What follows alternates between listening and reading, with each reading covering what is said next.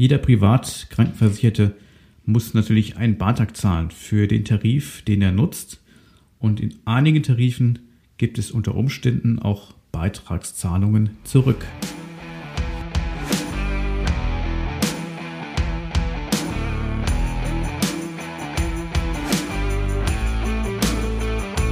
Versicherungsdschungel, Fachchinesisch, nerviger Papierkram und viel Gerede im blauen Anzug?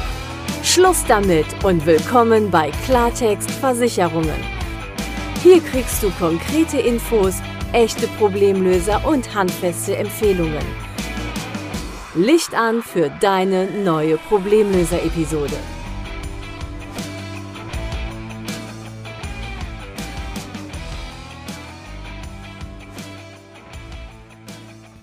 Heute sprechen wir über Beitragsrückerstattungen in der privaten Krankenversicherung. Also wie kannst du einen Teil deines PKV-Beitrages wieder zurückerhalten, unter welchen Voraussetzungen, was bedeutet Beitragsrückerstattung, wie funktioniert es und einige wichtige Informationen zu diesem Thema erhältst du in der heutigen Episode. Also, was bedeutet Beitragsrückerstattung? in vielen Tarifen, und ich vermute mal sogar, dass es die Mehrzahl der Tarife ist, in der privaten Krankheitskostenvollversicherung. Dort gibt es eine sogenannte Beitragsrückerstattung in den Bedingungen. Und das bedeutet, wenn du in einem Kalenderjahr, was immer auch das Versicherungsjahr ist, ähm, keine Rechnungen einreichst, weil du vielleicht beim Arzt warst oder im Krankenhaus oder Medikamente gebraucht hast, die du äh, gekauft hast und die du ja prinzipiell erstattet bekommst. Also wenn du Rechnungen nicht einreichst, dann bekommst du eine Art Belohnung dafür, dass der Versicherer ja nicht äh, Kosten, Krankheitskosten für dich übernehmen musste, ähm, in Form einer Beitragsrückerstattung. Die wird grundsätzlich dann gewährt, wenn eine sogenannte Leistungsfreiheit bestand in dem Kalenderjahr, also wenn der Versicherer nichts leisten musste weil du im Regelfall ja auch nichts eingereicht hast, dann belohnt er das Ganze mit einer sogenannten Beitragsrückerstattung. Die Rückzahlung ähm, ja, einer bestimmten Beitragshöhe erfolgt dann so in der Regel zur Jahresmitte des Folgejahres. Und wie viel Geld du zurückbekommst, das hängt letztendlich davon ab, wie das konkret in deinem Tarif ähm, vereinbart ist. Das ist also von Tarif zu Tarif unterschiedlich. Die meisten Versicherer erstatten ja ein bestimmter Faktor der Monatsbeiträge, also beispielsweise zwei Monatsbeiträge oder drei Monatsbeiträge. Es können aber auch äh, Dezimalzahlen sein, also 1,5-facher Monatsbeitrag.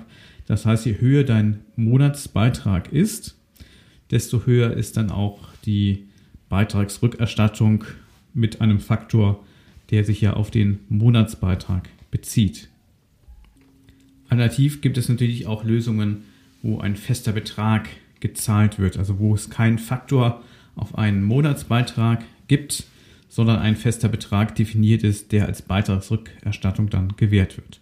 Funktionsweise ist also die, du reichst vom 1. Januar bis zum 31.12.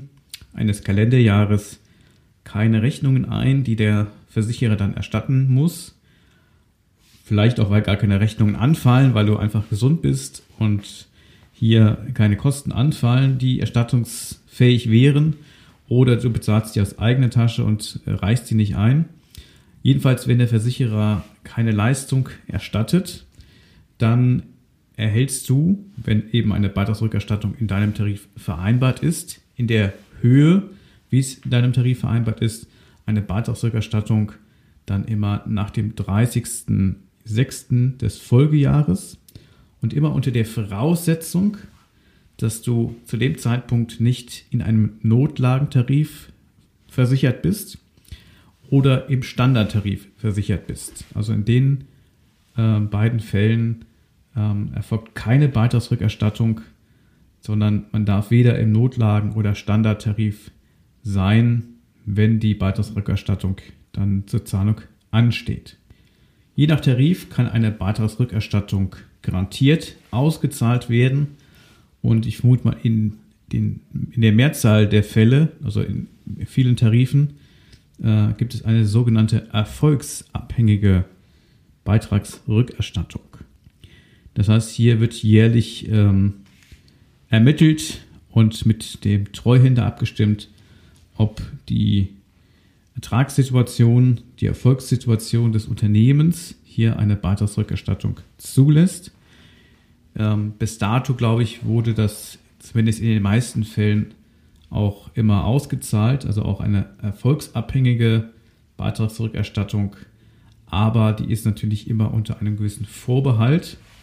Das heißt, auch wenn ich die Voraussetzungen erfüllen würde, nämlich mindestens ein Jahr leistungsfrei bin, also wo der Versicherer nicht erstattet, kann es am Ende so sein, dass die äh, Gewinnsituation des Versicherers ähm, dazu führen würde, dass ich dann keine Beitragsrückerstattung bekomme, obwohl sie ja grundsätzlich in dem Tarif vorgesehen ist, weil es sich um eine erfolgsabhängige Beitragsrückerstattung handelt und die natürlich nur unter der Voraussetzung, dass eben auch der wirtschaftliche Erfolg des Versicherers dann vorher gegeben war, gezahlt wird. Und ähm, ja, also hier besteht ein Vorbehalt und ich habe keine garantierte Zahlung.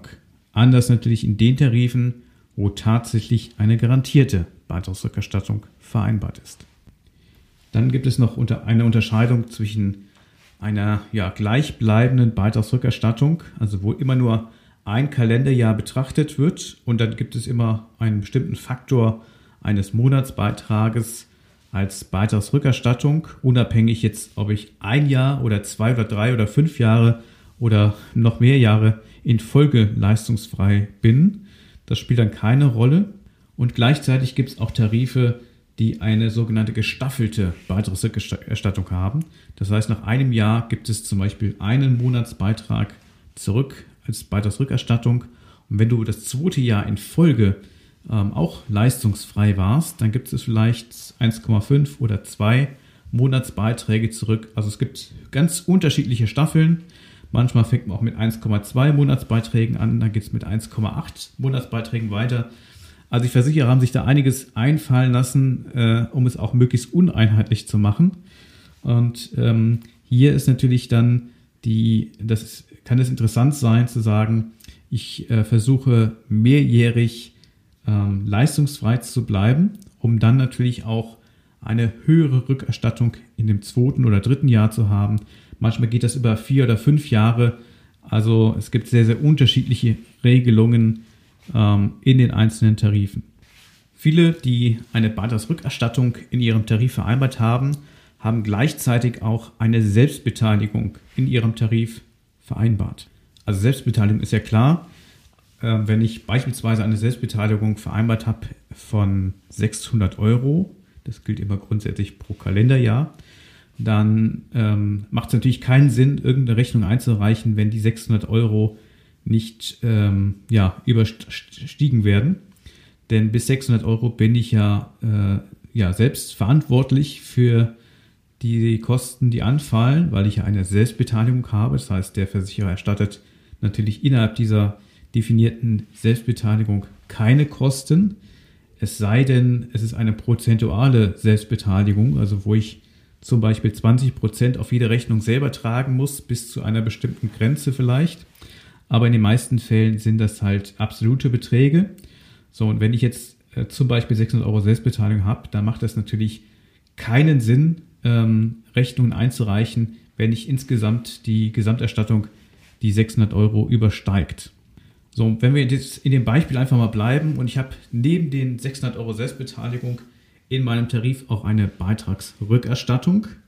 Und ich habe vielleicht tatsächlich Kosten von, sagen wir mal, 800 Euro, 600 Euro Selbstbeteiligung, dann würde ich ja, wenn ich alle Rechnungen einreiche, 200 ähm, Euro am Ende erstattet bekommen, weil der Versicherer braucht natürlich alle Rechnungen, damit er auch sieht, dass ich über die 600 Euro gekommen bin zieht die 600 Euro Selbstbeteiligung natürlich ab, weil die sind ja von mir zu tragen, weil eben diese Selbstbeteiligung ja vereinbart ist. Und die Differenz von 200 Euro würde ich dann entsprechend ähm, ja, erstattet bekommen, wenn ich das so mache. So, wenn ich gleichzeitig aber eine Vereinbarung in diesem Tarif habe, dass meine Beitragsrückerstattung bei Leistungsfreiheit, also wenn der Versicherer in dem Kalenderjahr nichts erstattet, beispielsweise zwei Monatsbeiträge beträgt und ich habe einen Monatsbeitrag von beispielsweise 400 Euro, dann macht es natürlich auch keinen Sinn, die Kosten von 800 Euro einzureichen, von denen ich dann 200 Euro erstattet bekäme, also 200 Euro vom Versicherer zurückbekäme. Denn ich würde ja dann die Beitragsrückerstattung äh, sozusagen jetzt hier gefährden bzw.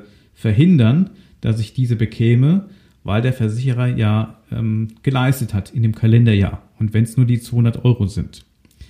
Das heißt, ich würde dann bei einem Beitrag, Monatsbeitrag von 400 Euro und einer Beitragsrückerstattung von zwei Monatsbeiträgen, jetzt in diesem Beispiel, 800 Euro Beitragsrückerstattung bekommen.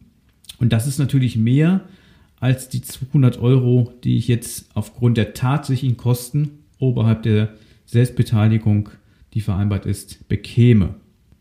Bedeutet also, dass es nicht unbedingt Sinn macht, ähm, ja, direkt nach Überschreiten der Selbstbeteiligungsgrenze hier Kosten einzureichen, sondern immer auch im Blick zu nehmen, wie viel Beitragsrückerstattung bekomme ich denn und dann halt wirtschaftlich abzuwägen, ähm, was mehr Sinn macht, die Kosten einzureichen oder vielleicht lieber die Beitragsrückerstattung in Anspruch zu nehmen. Also hier ist ein bisschen kaufmännische Betrachtungsweise gefragt und es kann natürlich noch viel komplizierter werden, ähm, weil natürlich durch mehrjährige Leistungsfreiheit, die dann zugrunde gelegt wird, vielleicht die Staffel dann steigt. Also statt zwei Monatsbeiträge vielleicht dann drei oder vier. Also bis zu sechs Monatsbeiträge gibt es sogar, die dann vielleicht erstattungsfähig sind. Sechs ist eher die Ausnahme, aber zwei bis drei, zweieinhalb bis drei, das ist durchaus die Regel und manchmal eben erst, wenn man im zweiten oder dritten Jahr leistungsfrei, der Versicherer leistungsfrei bleibt, also ich keine Kosten dort eingereicht habe. Und ähm, so macht es natürlich Sinn, dass man nicht nur auf die Selbstbeteiligungshöhe schaut, sondern auch darauf, ähm, was jetzt zumindest wirtschaftlich gesehen am sinnvollsten ist, eben Kosten erstatten zu lassen oder eben nicht. Wenn ich natürlich jetzt eine hohe Kosten erzeugt habe durch eine OP beispielsweise, die vielleicht bei 10.000 Euro liegt, ähm, weil ich irgendwie da einen komplizierten Eingriff hatte, dann stellt sich natürlich die Frage nicht, dann lasse ich das erstatten, ähm, dann bekomme ich zwar keine Beitragsrückerstattung, aber die Gesamtkosten und das, was mir dann erstattet wird, die sind natürlich viel höher als das, was ich an Beitragsrückerstattung dann in der Folge nicht bekomme.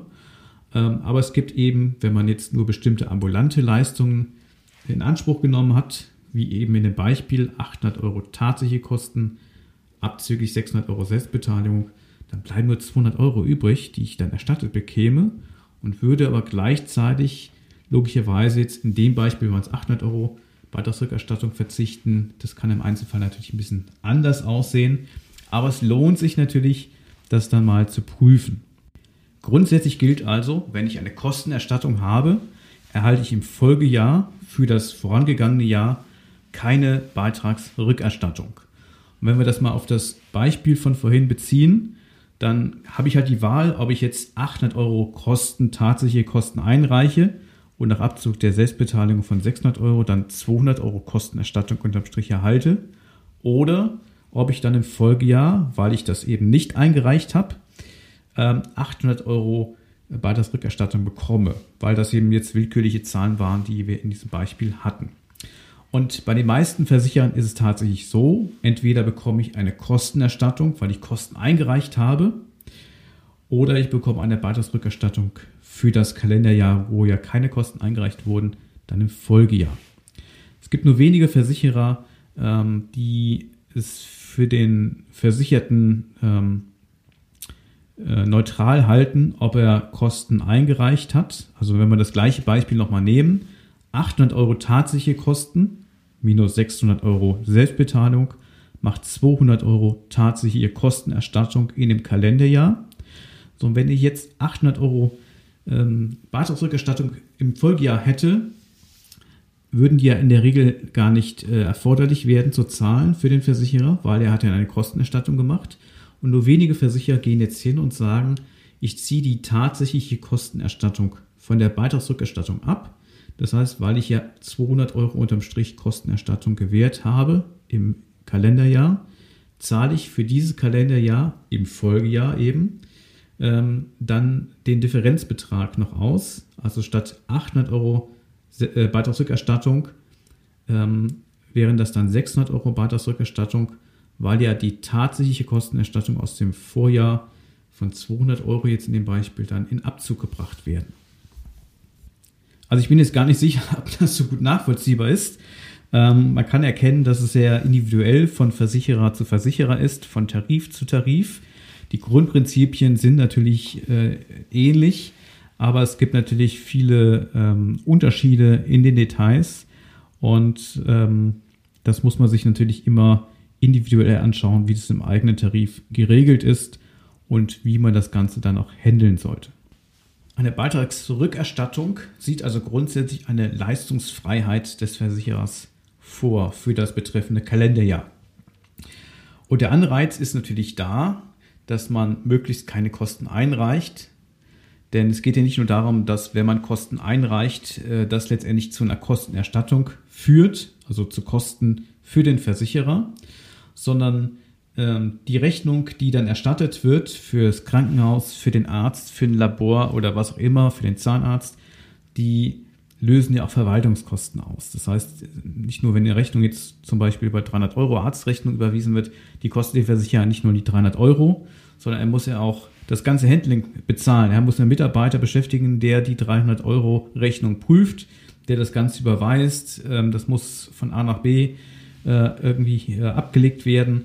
Das heißt, das Handling, die Verwaltungskosten rund um diese Erstattung, die sind natürlich entsprechend äh, auch gegeben. Und ähm, so bleibt es ja nicht nur bei der Kostenerstattung, ähm, sondern es erzeugt halt eben auch, ja, in Anführungszeichen, Nebenkosten, die letztendlich dann auch ähm, ja, nicht ganz unerheblich sind und durchaus einen Tarif mit tendenziell geringer ähm, Selbstbeteiligung natürlich auch so ein bisschen verstopfen können. Und so ist natürlich der Anreiz da, dass wenn möglichst viel ja ähm, gar nicht erst anfällt äh, oder eben dann äh, de facto vom Versicherten selbst getragen wird, also gar nicht als Rechnung erst eingereicht wird beim Versicherer, ähm, dann hat er natürlich schlankere Kosten. Und äh, das ist ein bisschen Anreiz, äh, weswegen ja diese Beitragsrückerstattung auch in der Regel in den Tarifen vorgesehen ist. Die Tücke liegt natürlich darin, dass man vielleicht von vornherein Arztkosten vermeidet, weil man denkt, ähm, ja, ich bekomme ja lieber die Beitragsrückerstattung und wenn ich gar nicht zum Arzt gehe, dann fallen natürlich auch keine Kosten an. Und ähm, das kann natürlich sehr, sehr tückisch sein. Denn wenn ich natürlich vermeide, zum Arzt zu gehen, kann es natürlich sein, dass ähm, ja, bestimmte Diagnosen zu spät erkannt werden oder später als notwendig und dann natürlich auch entsprechend teure äh, Behandlungsmethoden, Behandlungen nach sich ziehen oder vielleicht sogar lebensgefährdend sind. Und ähm, in vielen Tarifen ist es so, dass eine Beitragsrückerstattung auch dann nicht mehr gewährt wird, wenn man eine Vorsorgeuntersuchung oder Prophylaxe in Anspruch genommen hat und die dann entsprechend zur Kostenerstattung einreicht. Und in moderneren Tarifen der privaten Krankenversicherung sind einige Versicherer dazu übergegangen, ähm, Vorsorgeuntersuchungen oder Prophylaxe unabhängig von einer Beitragsrückerstattung grundsätzlich zu erstatten weil man vielleicht doch erkannt hat, dass ähm, ja, diese Regelung zur Beitragsrückerstattung vielleicht ähm, es begünstigen, dass einige sogenannte Vorsorgemuffel werden, also Vorsorgeuntersuchungen vermeiden, weil die ja entsprechend nicht eingereicht werden könnten, um dann nicht die Beitragsrückerstattung zu gefährden oder die letztendlich ja dazu führen, dass die Beitragsrückerstattung dann ausbleibt, wenn sie denn erstattet werden, weil man sie eingereicht hat und so vielleicht dann ähm, grundsätzlich diese Vorsorgeuntersuchungen vermeiden. Also hier sollte man natürlich einerseits rechnen, wie komme ich möglichst günstig weg in meiner Krankenversicherung. Das ist ja grundsätzlich mal ein legitimes Anliegen, aber das sollte natürlich nicht zu äh, Lasten der Gesundheitsversorgung gehen, nicht zu Lasten dessen, dass man frühzeitig mögliche Symptome ähm, untersucht, Diagnosen stellt und ähm, eben durch eine frühzeitige Vorsorge hier schwere Erkrankungen verhindern kann oder zumindest so schnell und so effektiv therapieren kann, dass es dann im besten Fall nicht lebensbedrohlich ist oder eben die Heilungschancen natürlich besonders hoch sind und ähm, ja, wenn nicht erst im Endstadium irgendwie eine Mutation im Körper entdeckt und dann wenige Wochen später vielleicht ja gar nicht mehr auf der Welt ist. Das wäre natürlich schlechte Anreize, die eine Beitragsrückerstattung vielleicht so ein bisschen sportlich auslöst, indem man hier erstmal auf die wirtschaftlichen Chancen blickt, die ein solches Modell hat. Aber das darf natürlich nicht zulasten der Gesundheit gehen. Also es ist gar nicht so leicht zu schauen, äh, was kann mir eine Beitragsrückerstattung in meinem Fall bringen, also so wie es in meinem Tarif vereinbart ist. Wenn ich denn einen Tarif habe, wo generell eine Beitragsrückerstattung vorgesehen ist, aber das sind wahrscheinlich die allermeisten Tarife, jedenfalls soweit ich das aus meiner täglichen äh, Beratungspraxis hier ähm, kennengelernt habe. Und dann ist die Frage halt, ähm, wie ist das genau ausgestaltet? Was habe ich für tatsächliche Kosten in einem Kalenderjahr? Wie hoch ist meine Selbstbeteiligung? Und dem, in dem Zusammenspiel ähm, ja, ergibt sich natürlich dann auch ähm, die Frage oder die Antwort darauf, was optimal wäre bezüglich dann der Beitragsrückerstattung. Lohnt sich auf jeden Fall, sich anzuschauen. Und äh, aber bitte nicht zulasten der Gesundheit, indem man dann auf bestimmte ärztliche Untersuchungen oder Vorsorgeuntersuchungen verzichtet. Und ähm, ja, ich hoffe, diese Podcast-Folge konnte dir zu diesem Thema jetzt ein bisschen Einblick geben. Ich weiß, dass das Beispiel so ein bisschen schwierig jetzt ist, wenn man das rein jetzt auf der Audiospur hier bespricht. Ähm, und deshalb gibt es natürlich zu dieser Podcast-Folge auch eine Checkliste, die du dir kostenfrei herunterladen kannst auf der Seite klartextpodcast.de. Und natürlich findest du den Download-Link auch in den Show Notes.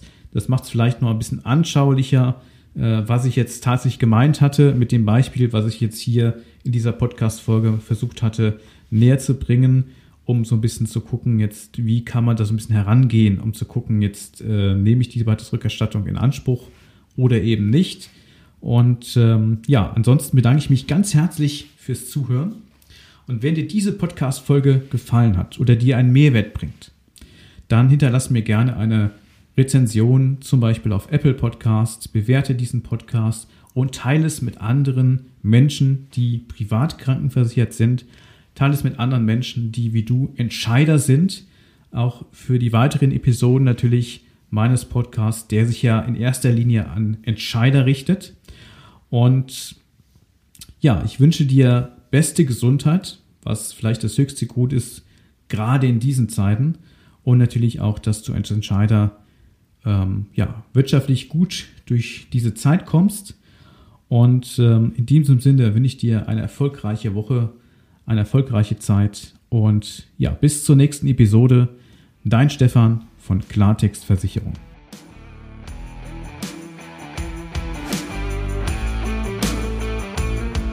Das war Klartext Versicherungen, dein Problemlöser-Podcast für mehr Durchblick in puncto Versicherung. Du willst mehr wissen? Dann ruf kostenfrei an unter 0800 PKV Line oder hör dir einfach gleich die nächste Folge an.